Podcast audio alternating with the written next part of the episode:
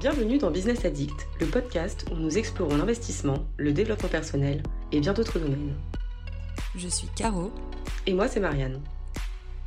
Nous sommes toutes les deux des investisseuses curieuses et passionnées, au caractère et parcours bien différents. Ici, nous partagerons nos connaissances, nos expériences et celles de nos invités pour que vous sachiez par où commencer, mais aussi pour vous donner des pistes pour accélérer et vous épanouir dans vos projets. Rejoignez-nous pour des conseils inspirants, abonnez-vous et devenez un vrai business addict. Bonjour à tous et bienvenue dans ce nouvel épisode pour la série Comment acheter concrètement un bien en immobilier. Dans cette série d'épisodes, on, essaye de vous résumer très rapidement les grands principes, les outils et les astuces pour faire les choses dans l'ordre et utiliser les outils pertinents, ne pas se tromper, ne pas prendre des mauvaises directions. Aujourd'hui avec Marianne, on aborde l'analyse du marché et du potentiel du bien que vous aurez choisi. Alors, en introduction, vous aurez déjà sélectionné au préalable le bien, vous savez quelle fiscalité vous avez mis en place et euh, votre stratégie pour, euh, pour l'investissement. Donc aujourd'hui, pour analyser le marché, comment est-ce que ça se passe et à quoi ça sert d'analyser un marché? Alors, une fois que vous aurez trouvé le bien qui vous convient, il va falloir quand même se demander est-ce que euh, c'est une bonne affaire? Des fois, sur le papier, c'est une très bonne affaire, mais il y a quand même pas mal de choses qui rentrent en compte et qui n'apparaissent pas forcément sur l'annonce ou lors de votre visite. Donc, ce qui est important, c'est de regarder tous les indicateurs. Les indicateurs, ça peut être des indicateurs par rapport à la population, ça peut être des indicateurs par rapport aux revenus de la population, ça peut être des indicateurs sur euh, l'évolution de prix du marché sur le secteur, par exemple. L'évolution des prix du marché, exactement. Est-ce qu'on est-ce qu'on monte ou est-ce qu'on baisse? Voilà, comment est-ce que ça se passe Vraiment, quel est à la fois l'emplacement du bien, à la fois quel est son environnement, ce qui est un peu différent quand même. L'emplacement, ça va être est-ce que je suis bien placé par rapport à la gare, est-ce que je suis dans le centre-ville historique, L'environnement, ça va être est-ce que euh, j'ai un voisin qui est un immeuble de 15 étages avec que des studios, que des étudiants et c'est le bazar comme je sais pas quoi? Est-ce que j'ai une boîte de nuit euh, à 500 mètres Exactement. Euh, et tous les soirs c'est du boom boom Exactement, vous pouvez être très très bien placé et avoir effectivement, comme tu dis, une boîte de nuit juste à côté. Donc ça c'est vraiment très très important d'étudier le marché local et le potentiel de votre bien. Ça va vous éviter des boulettes, des mauvaises surprises par la suite et au moins vous savez là où vous achetez, vous connaîtrez votre secteur, vous connaîtrez sa population, vous connaîtrez quels sont les, les commerces et euh, les, différents, les différentes entreprises voisines. Ça peut être proche d'un secteur de grand intérêt, une grande, une grande usine qui va être créée, qui va euh, nécessiter, j'en sais rien, d'embaucher plus de 3000 personnes sur les 10 années à venir. Bah vous savez qu'il va y avoir du marché, euh, enfin de, de, la recherche de, de logements en augmentation. Donc l'analyse du marché, ça sert à tout ça. Ça sert à connaître son secteur, à connaître le potentiel que va avoir votre bien, ça va vous aider à définir votre cible. Quels vont être vos locataires ou oui, vos locataires cibles? Est-ce que ça va être plutôt des étudiants? Est-ce que ça va être plutôt des jeunes actifs euh, frontaliers? Est-ce que ça va être euh, une typologie, j'en sais rien, des, militaires? Est-ce que ça va être plutôt des personnes qui travaillent dans la méga usine qui va être créée? Est-ce que ça va être euh, des, étudiants ou j'en sais rien? Qu'est-ce que ça peut être comme type de personnes? Est-ce que ça va être des personnes âgées? Est-ce que par exemple, si, ce sont des personnes âgées, euh, peut-être que c'est pas la meilleure idée d'acheter euh, un appartement au huitième étage sans ascenseur. Voilà, c'est des choses peut-être qu'il faut un petit peu euh, pareil. En fait, si c'est un appartement, un T4 qui est pas destiné à, des, à une colocation. Si c'est un T4, ça veut dire que c'est destiné quand même plutôt à une famille, une famille peut-être avec des enfants en bas âge c'est peut-être pas la meilleure option d'acheter au huitième sans ascenseur. Bon, voilà, faut un peu, faut un peu se poser ces questions-là en fait. Mettez-vous à la place de la personne qui est censée acheter et euh, dites-vous bon bah voilà, est-ce qu'à sa place j'achèterai et pour quelle raison? Dans les épisodes précédents, vous avez défini votre cible, votre persona, le profil de la personne qui va euh, qui va euh, correspondre qui va correspondre au bien. Et donc avec ça, vous allez pouvoir bien sûr voir si ça colle ou pas. Déjà, je pense que c'est important de s'être euh, baladé un petit peu dans la ville, en tout cas autour de l'endroit où vous souhaitez euh, acheter, pour vous dire, ok, où sont les boîtes de nuit, comme on disait tout à l'heure, euh, où sont les bars, où sont les restaurants, parce que ça peut sentir, où sont les boulangeries. Voilà, est-ce que je vais être à côté d'un supermarché ou pas? Est-ce que c'est pratique? Voilà, mettez-vous vraiment à la place de la personne qui va y habiter pour vous dire, ok, est-ce que l'environnement est sympa? Ou est-ce que la rue est moche, il n'y a pas de place à se garer euh, jusqu'à 3 km, il n'y a aucun espace vert. Enfin voilà, si vous euh, vous, vous sentez mal dans cet endroit-là, bah votre locataire a quand même de fortes chances de se sentir mal également. Donc, trouvez un endroit où vous vous sentez bien, où vous avez l'impression que c'est sympa, où euh, votre immeuble sera pas au pied euh, d'un commerce de restauration rapide ou des choses comme ça, où il y a énormément de gens qui transitent, euh, ça fait du bruit, ça sent pas bon, etc. Enfin voilà, vraiment mettez-vous l'idéal, hein, c'est toujours une super belle rue commerçante, une rue perpendiculaire ou parallèle. Ça c'est vraiment incroyable parce que vous êtes à côté de tout.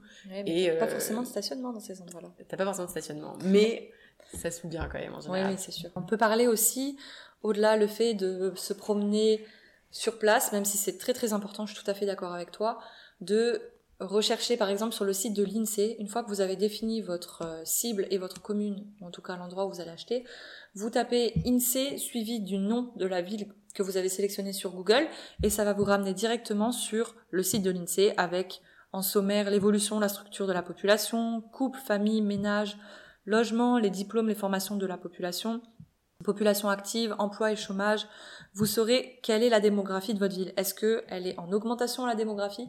Donc ça veut dire est-ce qu'il y a de plus en plus de personnes qui y résident ou au contraire est-ce que la ville elle est en train de mourir parce qu'elle est super isolée et les gens ils la fuient, ils n'y habitent plus? Donc à ce moment-là, c'est peut-être pas super intéressant d'acheter dans une ville qui est super isolée où tous les commerces se délocalisent, tous les commerces sont en train de fermer.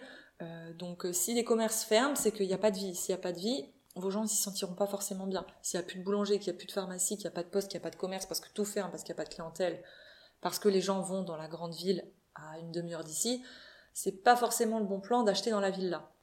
En revanche, si vous voyez sur, par exemple, vous tapez le nom de votre ville sur Google et que vous voyez les différents commerces, vous pouvez aussi taper liste des commerces de la ville tatata, ou du village ou de la commune, vous allez voir les commerces qui existent avec leur date de création. Vous allez voir que s'il y a des gens qui s'y installent de plus en plus, c'est prometteur pour le futur de l'endroit.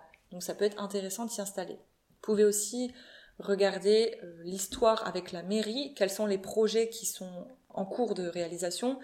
Est-ce qu'il est prévu d'ouvrir une centrale pétrochimique, j'en sais rien à côté, qui va dégager des odeurs de plastique d'ici 5 ans? Bah Alors là, ne vous installez pas forcément ici, ça peut être un gros frein, un gros point, noir en fonction du secteur où vous installerez.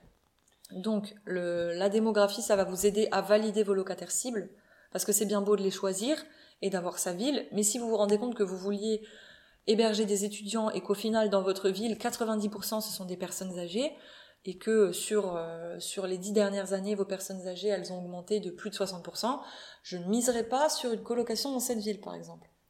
Exactement. C'est vrai qu'il faut vraiment prendre en compte euh, tout ça, comme on vous le dit dans, l'épisode précédent, et également, bah, en fait, euh, euh, comprendre un peu la dynamique de la ville. Enfin, vous vous rendez bien compte que si la ville arrête pas d'investir dans un quartier parce qu'elle veut absolument faire des espaces verts, faire venir des, des travailleurs, etc., c'est un quartier qui a de l'avenir en fait, parce que vous allez être face à des gens qui travaillent, qui vont être solvables du coup pour payer vos loyers, qui vont souhaiter vivre dans un environnement agréable essayez de percevoir la dynamique de votre quartier. Est-ce que c'est, comme tu disais, un quartier qui est en train de d'aller vers le mauvais ou est-ce que c'est un quartier qui est en train d'aller vers mieux?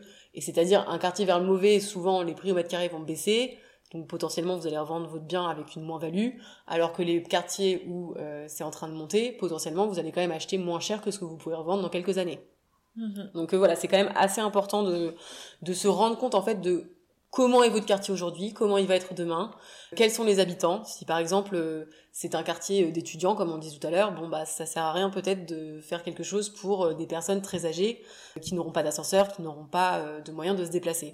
Bien que aujourd'hui on, voit quand même des projets où il y a des vocations, enfin des, une volonté de mettre des jeunes avec des personnes plus âgées, ça peut être intéressant aussi. Mais voilà, c'est c'est encore des projets qui sont nouveaux. Voilà, c'est des projets nouveaux et c'est des projets qui sont extrêmement bien pensés. Faut faut vraiment que vous vous mettiez à la place du futur locataire euh, de, ce que vous allez acheter.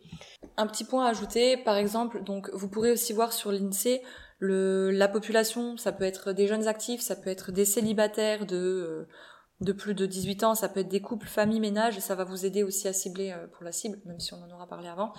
Et des choses minimum pour moi, des critères vraiment obligatoires pour acheter dans un secteur.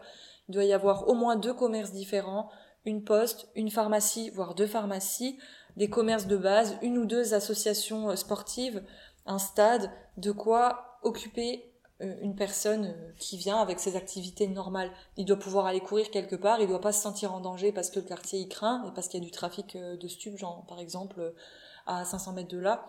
Donc ça c'est vraiment des, des, points importants à regarder. Effectivement, tout ça c'est en fait bah comment vous allez vivre, comment votre locataire va vivre dans son environnement. Donc c'est très important. Si vous pouvez favoriser aussi les petits espaces verts, proximité forêt, parc, c'est top. Effectivement. Et donc, je voulais aussi euh, revenir sur le prix au mètre carré. Euh, j'en ai un petit peu parlé précédemment, mais c'est quelque chose d'assez important. Euh, c'est pas seulement l'emplacement qui va vous donner le prix au mètre carré, c'est vrai. Il y a aussi euh, l'état du bien. S'il y a beaucoup de travaux à faire, forcément, il sera moins cher. On en parlera un, peu plus tard. Mais forcément, si vous êtes dans un endroit très prisé, le prix au mètre carré va être beaucoup plus important que si vous êtes dans un endroit pas prisé. Moi, en général, j'utilise le site Notaire vous tapez euh, sur internet euh, notaire euh, prix au mètre carré, carte des prix au mètre carré. Et là, vous allez tomber sur le site des notaires. Donc en fait, c'est vraiment des datas qui sont extrêmement véritables, puisque en fait, c'est le, le montant des, des, frais que vous avez payé lors d'une vente. Donc c'est le, le vrai prix qui a été payé par les acheteurs. Et donc vous allez pouvoir voir là-dessus quel est le prix au mètre carré de votre quartier, de votre ville, enfin, etc et vous rendre compte en fait concrètement si le site vous dit euh, dans ce quartier on est à 2700 euros du mètre carré et que vous vous êtes à 4000 euh, donc je vais pas chercher quelque chose à 4000 euros quoi. Enfin ça n'a pas de sens. Ça vous permet aussi de cibler si vous voyez des annonces euh, avec les alertes que vous aurez mis et que vous faites un petit fichier petite astuce hein, vous faites une feuille de papier où vous avez la ville où vous cherchez. Vous notez les quartiers qui vous intéressent avec les prix moyens que vous aurez trouvé au mètre carré sur notaire mais vous pouvez aussi utiliser meilleur agent le bon coin se loger et vous faites une moyenne de ces trois-là que vous allez utiliser en moyenne avec le site de notaire. Faites, euh, vous faites une moyenne des autres prix parce que notaire il est relativement fiable, mais toujours pour avoir plusieurs valeurs, vous ferez une moyenne de toutes ces, tous ces sites-là. Il ne faut pas seulement se fier à un site en se disant ça y est, c'est ça la valeur du prix au mètre carré, on se fixe à celui-là et on achète là-dedans. Non. Vous prenez plusieurs sites et vous comparez par rapport à ça. Et comme ça, une fois que le matin, à 8 heures, vous aurez votre alerte, vous mettez sur votre table de chevet votre fichier avec euh, votre petite feuille avec vos quartiers et le prix moyen en mètre carré. Et bam, si vous voyez le matin à 8 heures le lendemain une annonce qui est 400 euh, euros ou 500 euros sous le prix du marché, bah vous savez que là ça va être intéressant. Vous vous mettrez moins en panique sur l'annonce si vous voyez un truc qui passe à 700 euros plus cher par rapport au prix au mètre carré sur la secteur, ben déjà la personne ne sera pas à même de négocier. Mais si le prix de base il est déjà plus de 700 euros plus cher que le prix moyen au mètre carré, ben on part pas dessus quoi.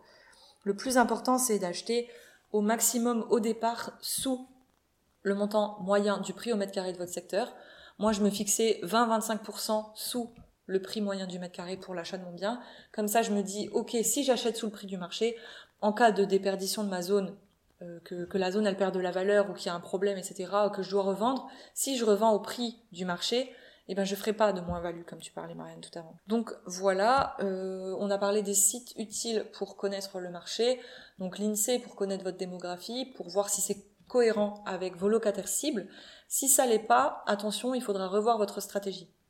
Donc attention, si euh, votre cible c'est pas cohérent du tout avec ce que vous trouvez sur l'INSEE, euh, sécurité first, changez votre stratégie. C'est que ça risque d'être compliqué si vous partez sur sur une coloc dans une ville où euh, les, personnes âgées sont en augmentation énorme, n'achetez pas une coloc. Et c'est pas parce que vous pensez qu'une coloc à cet endroit-là sera bien qu'il faut partir sur une coloc parce que vous allez vous planter et ça va faire mal.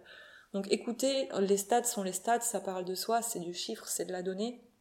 Donc c'est relativement cohérent. Et comme dit, renseignez-vous auprès des mairies, un petit coup de téléphone sur euh, qu'est-ce qu'ils pensent de la ville, quels sont les projets qui sont mis en place pour améliorer les quartiers en ce moment, quels sont les projets qui vont arriver, proches de tel secteur, est-ce que ça risque de vous embêter si vous avez un bien qui vous plaît.